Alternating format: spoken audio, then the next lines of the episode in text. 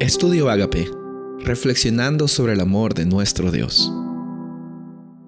El título de hoy es La palabra escrita de Dios. Éxodo 34, 27. Y Jehová dijo a Moisés, Escribe tú estas palabras, porque conforme a estas palabras he hecho pacto contigo y con Israel. Queridos amigos, Dios es amor, Dios no solamente tiene amor, y el verdadero amor tiene que ser comunicado de alguna forma u otra. Tú no puedes decir que amas y al mismo tiempo no comunicarlo o no expresarlo, no solamente con palabras, sino con acciones.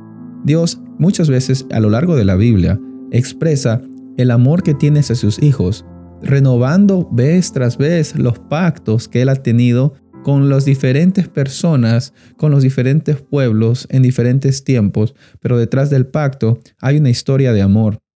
Y detrás del pacto también hay una historia en la cual Dios siempre ha sido fiel, pero por alguna razón u otra, bueno, en realidad es el pecado, lo que causa de que el ser humano se olvide de las promesas que Dios tiene para nosotros por medio de esos pactos. Pero la realidad es también de que Dios siempre va a evocar para que nosotros tengamos una adoración completa hacia Él. Que nuestra adoración no solamente se trate en lo que nosotros hacemos o decimos, sino que sea cada área de nuestra vida la que esté siempre adorando y glorificando el nombre de Dios, porque Él siempre es el que provee por nosotros. Él siempre evoca una adoración completa, no solamente de palabras, y Él siempre evoca también una expresión que invoque memorias. Dios habla y Dios creó el lenguaje para comunicar, en primer lugar, comunicar su amor. Una vez que el ser humano cayó, Él también usa el lenguaje para comunicar el plan de salvación. Cómo es que por medio del plan de salvación Él está dispuesto a redimirnos y a darnos una nueva oportunidad. Por eso es que la Biblia está escrita en un lenguaje en el cual el ser humano lo puede entender. Originalmente los lenguajes fueron griego, hebreo y arameo.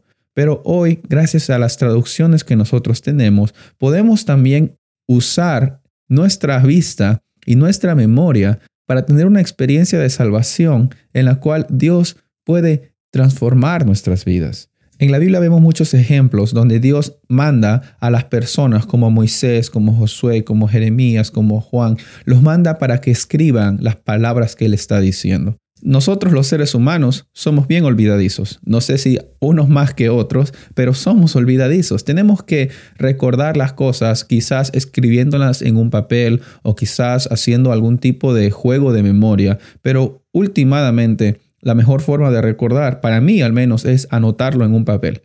Porque si no lo anoto, yo me olvido.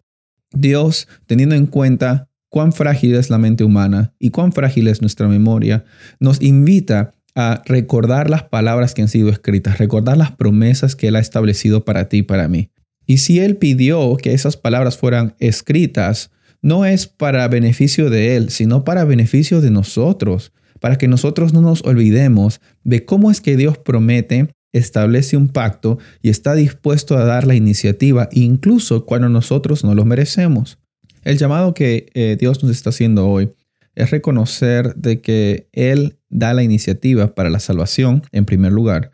Y en la palabra de Dios, que es la Biblia, nosotros encontramos escritos las promesas que Él tiene para la humanidad. Qué lindo es saber de que a pesar de nuestra infidelidad, Dios tiene misericordia con cada uno de nosotros y nos hace saber por medio de esa palabra escrita de que esas promesas siguen siendo disponibles para ti para mí si vamos hacia Él con una actitud humilde y de disposición para que Él trabaje en nuestras vidas. Soy el pastor Rubén Casabona y deseo de que tengas un día bendecido.